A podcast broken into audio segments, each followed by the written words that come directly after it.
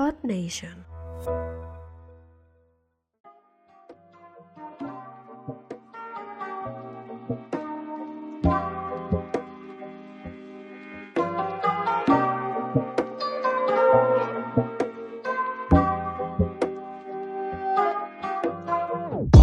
Y bienvenidos al nuevo podcast de Proyectos Japan. ¿Qué tal? ¿Cómo estamos? Yo soy Jauma y este es el podcast en el que, bueno, pues hablo de Japón, de las fricadas que a mí más me molan. Y bueno, pues la verdad es que hacía tiempo que, que no subía un podcast, ¿no? He estado centrado en Instagram, he estado haciendo cositas en Twitch, pero la verdad es que desde marzo creo que no subía un podcast. La ventaja de todo esto es que los podcasts en general son bastante atemporales, entonces, bueno, pues no pasa nada si estás escuchando esto el día que lo publico o si lo estás escuchando de aquí un año o dos años. Creo que da lo mismo. Y además, eh, la temática del podcast de hoy va a dar completamente igual porque hoy voy a hablaros de cinco animes, de cinco animes que me han marcado o que me han gustado mucho o que, bueno, digamos que recuerdo con cierto cariño de cuando era más jovencito. Todo esto viene por, por, un error, un error mío, humano, digamos, y es que, bueno, quizá mucha gente de, la, de los que me estáis escuchando eh, conozca Crunchyroll, que es esta plataforma de, de streaming, ¿no? De, de, anime. Es pues, pues como Netflix o, similar, pero solo con anime. Y bueno, pues el otro día me vi una publicidad de que habían pues siete días que lo podías probar gratuitamente y dije, mira, pues, pues venga, pues vamos a probar. El tema es que, bueno, pues como pasa muchas veces, dices, vale, pues lo activo y luego me desuscribo y, ya está. Entonces, si me interesa, sigo pagando y si no lo utilizo o si no, pues ya, ya me apuntaré más adelante. Pero al menos esos 7 días gratis pues los tienes. ¿Y qué pasó? Pues nada, pues que activé los 7 días, miré un poco así por encima, no vi nada en ese momento que me interesase, porque bueno, hay muchas series que no conozco, ¿eh? no, no, es que no me interesase, sino que en esa, eso fue hace un par de semanas, pues digamos que no estaba tan dispuesto a, ponerme a ver las series en ese momento, sino que solo quería echar una ojeada y como, como había siete días gratis, pues aproveché, ¿no? Pero bueno, evidentemente se me pasaron esos siete días y evidentemente se me olvidó cancelar la suscripción a Crunchyroll. Me entero porque miro mi extracto del banco y veo, o, me llega un mail, no me acuerdo, y veo que pues que me han cobrado 5 euros, por suerte no es mucho. Y nada, así que digo, bueno, pues ya que me han cobrado 5 euros por la suscripción mensual, pues vamos a aprovecharlo, ¿no? Venga, apartamos Netflix un momentito y vamos a ver eh, Crunchyroll. Lo lógico que pensaría una persona normal es, vale, pues voy a, buscar animes que no conozca, vamos a ver cosas nuevas, ¿no? Ya que estás aquí pagando la suscripción, ¿no? Pues no, pues, pues yo soy, soy, yo voy al revés y me dedico más a buscar cosas que ya he visto. Y habían algunas series que tenía muchas ganas de ver y digo, pues venga, vamos a ver si, si están en Crunchyroll. Y hoy os voy a hablar de esas cinco series que no están en Crunchyroll, que no están pero que me gustaría muchísimo que estuvieran, porque así las podría volver a ver, aunque casi en su totalidad las tengo ya en DVD o en Blu-ray, o sea que, pero bueno, seguro que a muchas de las personas que me estáis escuchando ahora mismo os pasa que tenéis películas o, series en DVD o en Blu-ray, pero luego las acabáis viendo en Netflix o, o, en alguna plataforma de estas, pues porque es más cómodo, ¿no? Porque es más cómodo. De hecho, bueno, pues yo con la Xbox sí que puedo ver Blu-rays o DVDs, pero quitando eso no tengo más reproductores. Entonces, eh, bueno, digamos eso, ¿no? Que es más cómodo abrir una app y visualizarlo si lo tienes ahí al momento, ¿no? Entonces, sí que es verdad que a veces me compro cosas, DVDs, Blu-rays, pero bueno, es más un tema de coleccionismo, pues porque vienen con un libro o vienen con alguna cosa, ¿no? Pero bueno, vamos a empezar con estas cinco series. Voy a matizar, son cinco series cortas, ¿vale? Son cinco series que no tienen segunda parte, son cinco series que te las puedes ver en una semana, cada día viéndote un, uno o dos capítulos, sin problemas. Y la primera de estas series es Golden Boy. ¿De acuerdo? Golden Boy, eh, bueno, había manga y también anime. Yo el manga no me lo he leído, pero el anime sí que lo he visto y me encantó. Son tan solo seis episodios, ¿vale? O sea, se ve súper rápido. Eh, es que creo que en una tarde te los podrías ver. Y bueno, eh, narra las aventuras de un chaval que se llama Quintaro Oe. Es un estudiante de Derecho que se ha cansado de la universidad, ha dejado la carrera porque considera que ya ha aprendido todo lo que necesitaba de ella ¿Y a qué se dedica el chaval ahora? Pues nada, pues él tiene una bicicleta y se dedica a recorrer Japón entero buscando pues trabajos que le ofrezcan cosas nuevas por aprender.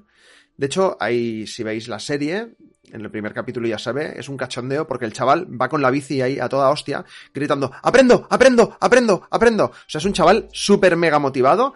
Y bueno, al final, eh, la serie es una serie de humor, es muy divertida. Y bueno, pues en cada episodio, digamos que el chico eh, pasa por diferentes trabajos. Y en cada trabajo, pues, acaba metido en ciertos líos, lo que hace que la situación, pues eso, ¿no? Pues sea muy cachonda. Y bueno, también tiene un punto picante la serie, podríamos decir, picante tirando a pervertido, ¿vale? Porque, bueno, por algún motivo u otro, eh, pues en cada episodio pasa una cosa que no voy a revelar porque si no es spoiler, pero, pero bueno, digamos que es una cosa que, une a los seis episodios. Muy divertida, eh, insisto, no está en Crunchyroll, no la he visto en Netflix, la verdad es que ninguna de las series que voy a decir ahora no sé dónde las podéis ver, o sea que quedaros con el nombre porque las vais a tener que buscar vosotros. Y vamos con la siguiente serie. Tenemos Samurai Champloo. Samurai Champloo es una serie que a mí me encanta, ¿vale? Esta es un poquito más larga, ya son 26 episodios, ¿de acuerdo? La de antes tenía 6 episodios y estas son 20 más, 26. Aún así considero que 26 episodios para un anime que no ha tenido segunda parte, digamos que tiene un principio y un fin, eh, está bien. A mí me gustan, si os digo la verdad, a mí me gustan estos animes porque, bueno, digamos que, sabes que, empieza y acaba. No es eso que dices, me van a dejar con, con, con, el que va a pasar luego, ahora me tengo que esperar X tiempo, ¿no? Pues para, para ver cómo sigue la historia. No, en este caso eh, no, no es así. Samurai Champloo es un, es un anime desarrollado por los estudios Manglobe, o Manglobe, no sé cómo, cómo se pronuncia. Y el director es Shinichiro Watanabe, creo que lo pronuncio bien, que eh, de hecho es el director de Cowboy Bebop, que seguro que está os suena. De hecho, probablemente Samurai Champloo suene también, pero Cowboy Bebop le suena a todo el mundo, ¿vale? Entonces esta fue la segunda serie que hizo este director. Este anime nos cuenta una versión ficticia, podríamos decir, de Japón en el periodo Edo, y la historia gira en torno a, a Mugen, que es un, un espadachín, un, un samurái, podríamos decir, el, es como un, vagabundo samurái, podríamos decir, ¿no? Luego hay otro samurái, que es como muy tranquilo, que se llama Jin, y Fu, que es una joven, que es la que junta a estos dos samuráis a que le acompañen en su búsqueda a través de todo Japón para encontrar eh, el samurái que huele a girasoles. Entonces, bueno, al final son 26 episodios donde van recorriendo Japón en, el periodo Edo y, bueno, pues van, pues eso, pues batallas, peleas, tal y cual. Pero es que hay una cosa que me encanta, hay una cosa que me encanta y es que eh, la banda sonora de este anime en su mayor parte es de hip hop, ¿vale? A mí me encanta Japón, me encanta el anime y como música me encanta el hip hop. Es creo que de lejos lo que más suelo escuchar. En la banda sonora encontramos eh, artistas de la talla de Noijaves, que es un artista japonés que hace pues, bases rítmicas de hip hop muy chulas. Y bueno, en general, toda la banda sonora está muy guay. Lo dicho, es una serie muy recomendada. La verdad es que no, no puedo decir nada más sin destripar un poquito de la historia, pero al final es eso, ¿no? Al final eh, son dos samuráis, eh, pues padachines, llámalo como quieras, una chica que los contrata como guardaespaldas y bueno, pues ellos están un poco picados entre ellos, la chica también les va picando un poquito, se enfada mucho, bueno, lo típico, ¿no? Es como un triángulo bastante, bastante divertido. Me recuerda bastante a Naruto, ¿eh? Con, con, los dos personajes principales y la chica, pero, pero bueno, lo dicho, serie bastante divertida también, tiene bastante acción y la banda sonora de hip hop es fantástica entonces os la recomiendo mucho. También hay, también hay manga, ¿vale? Si queréis leerlo, el manga sí que me lo he leído, en su día lo tuve, no sé dónde lo debo tener, a lo mejor lo vendí, no me acuerdo. Eh, y son solo dos mangas, do, dos tochos, ¿eh? Son dos tochos, pero la verdad es que está muy guay. El tercer anime del que os quiero hablar, el tercer anime que os quiero recomendar, se llama Freedom o Freedom Project. Son siete ovas, son siete capítulos solo, es muy cortito y están dirigidas por Katsushiro Otomo, ¿vale? O sea, es que estos son palabras mayores. Amigas, amigos, es el creador de Akira, de Steamboy. Eh, él ha hecho el diseño de los personajes y de, y de todos los temas de mecha, ¿no? De, de, robots, naves, todo eso. El director de la serie no es él, ¿vale? No sé si he dicho que Katsushiro Otomo era el director, no, él es el, digamos, el, diseñador, el, director de arte de la serie. El director es Shuhei Morita. Que había ganado algunos cortometrajes y tal. Y bueno, esta serie es muy curiosa porque al final va de... ¿Cómo decirlo? Son... Son unas, unas ovas que son promocionales. De, es que es muy cachondo esto son uno, al final son unos capítulos promocionales de Nissin Cup Noodles, que son unos, unos fideos instantáneos, ¿vale? Entonces, digamos que en la serie no se hace mucha mención a eso, pero en muchas escenas se puede ver a los personajes consumiendo claramente esta marca de, de fideos. Es una serie espacial, ¿vale? Imaginaos, eh, digamos, la estética de Akira y Steamboy, ¿vale? Un poco cyberpunk todo. Y bueno, ¿de qué va este anime? Pues resulta que la civilización en la Tierra ha sido destruida por un cambio climático y en la Luna han creado unas colonias donde sobrevive pues las pocas personas que quedan y la población de la Luna eh, ha declarado la, fundación de la República Edén para, eh, bueno, y con el objetivo de expandir esas colonias lunares que aman la paz y la libertad. Sin embargo, eh, hay un chico, el protagonista de la historia, que agitaría un poquito la, la pacífica existencia aquí en Edén. Esto digamos que se basa en el año 2267. Y bueno, digamos que se descubren pues como las dos caras de la moneda, la parte buena y la parte mala, ¿no? Es decir, estamos confinados en la luna, pero ahí empiezan a pasar una serie de cosas.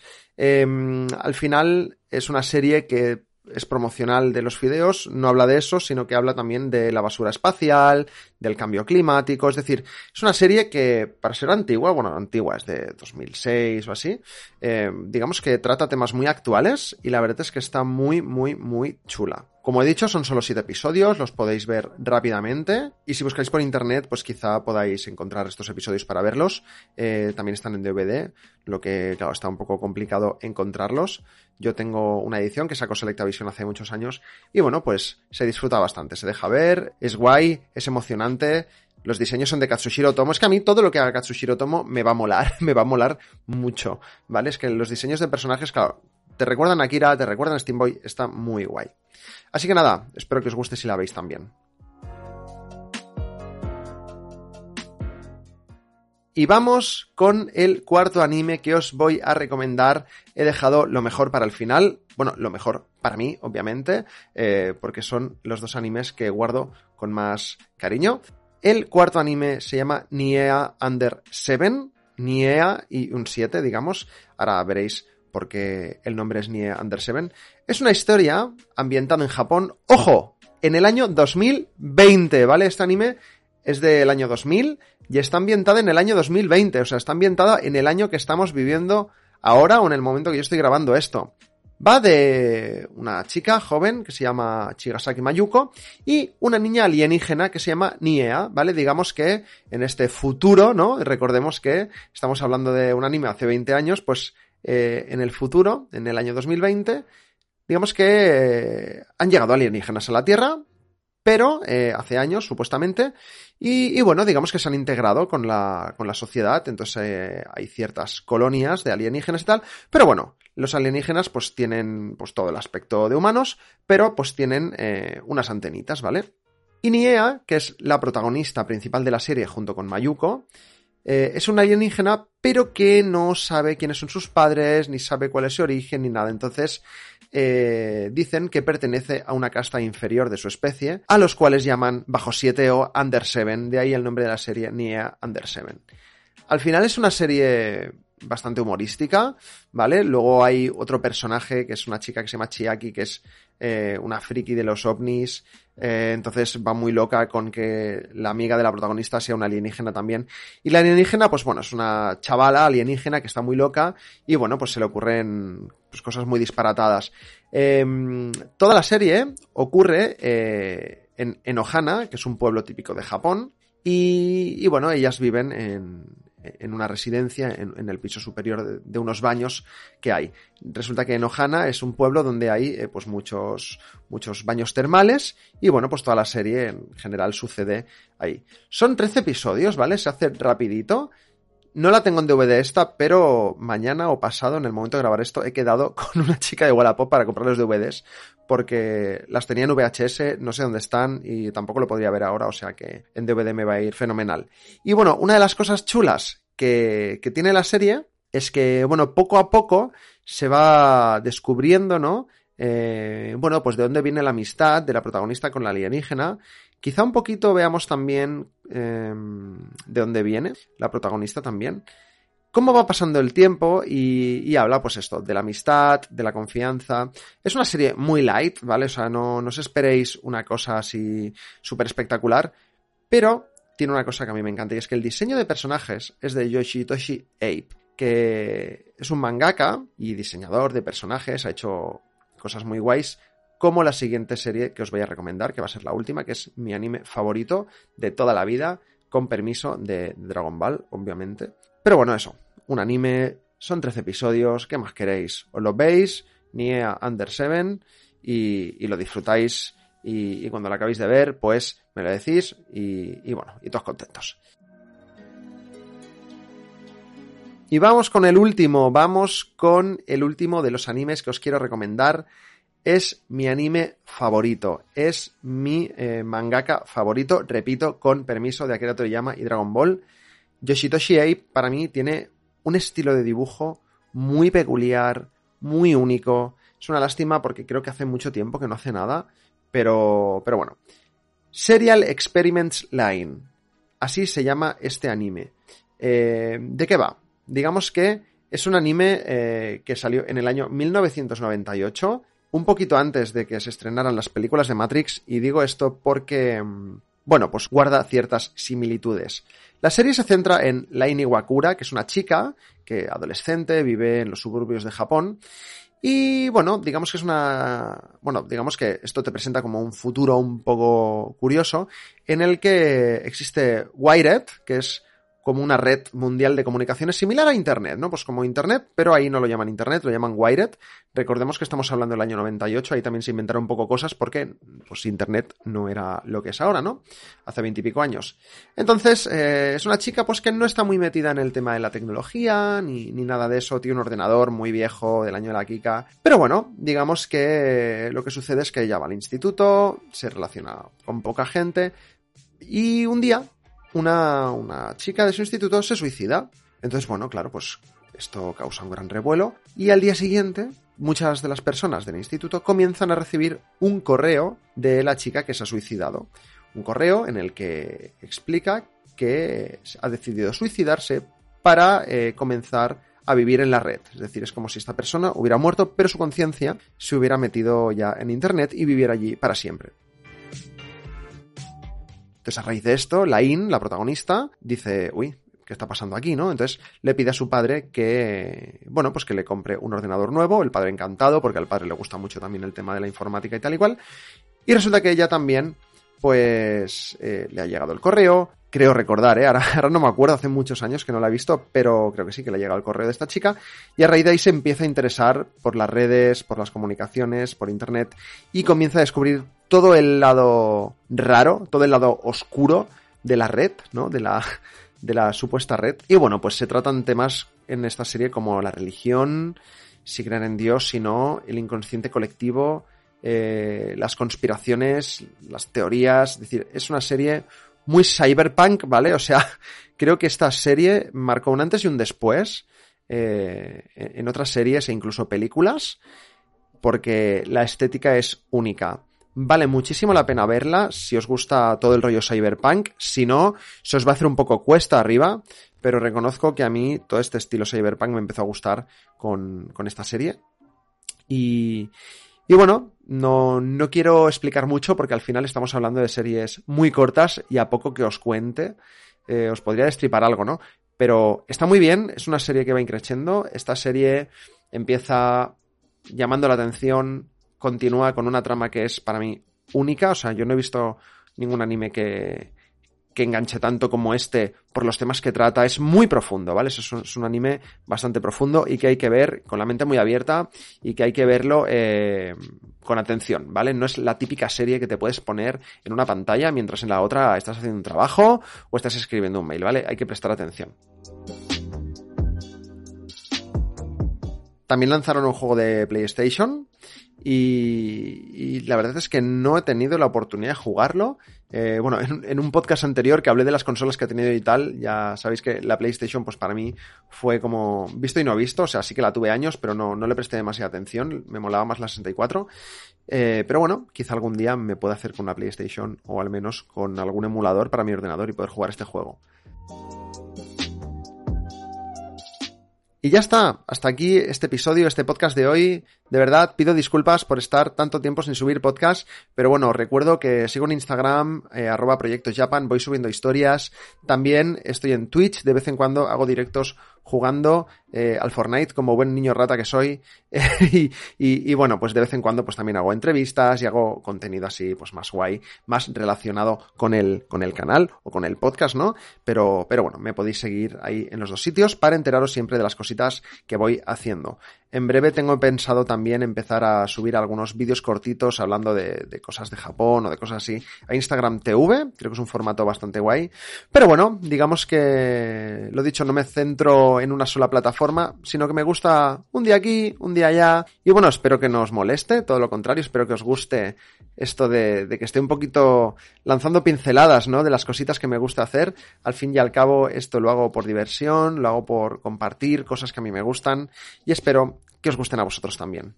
Muchísimas gracias, nos vemos en el siguiente podcast, que no sé cuándo será, pero bueno, lo dicho, seguidme en las redes sociales para estar al tanto. Un saludo y hasta la próxima.